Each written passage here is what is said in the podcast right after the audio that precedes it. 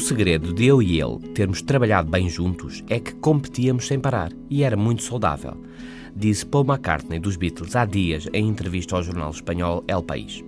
O segredo, eh, eu pensava, o quê? Ele acabou de escrever Strawberry Fields, é melhor escrever algo também muito bom, e vinha Penny Lane, comentou McCartney.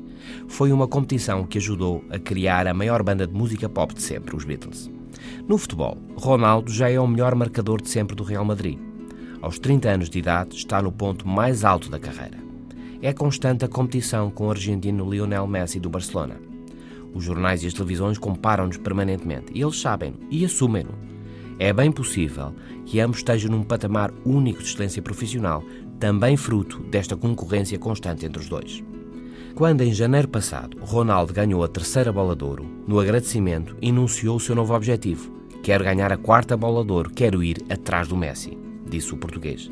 Mas o argentino de momento está lesionado e ficará mais umas semanas fora dos jogos. Mas vai voltar e a competição muito provavelmente voltará a proporcionar momentos únicos. Tem ganhos dois são eles que repartem os títulos e os recordes e vão sempre mais e mais além.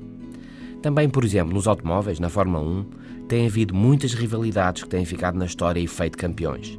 Senna Prost, Jackie Stewart Fittipaldi ou Niki Lauda James Hunt.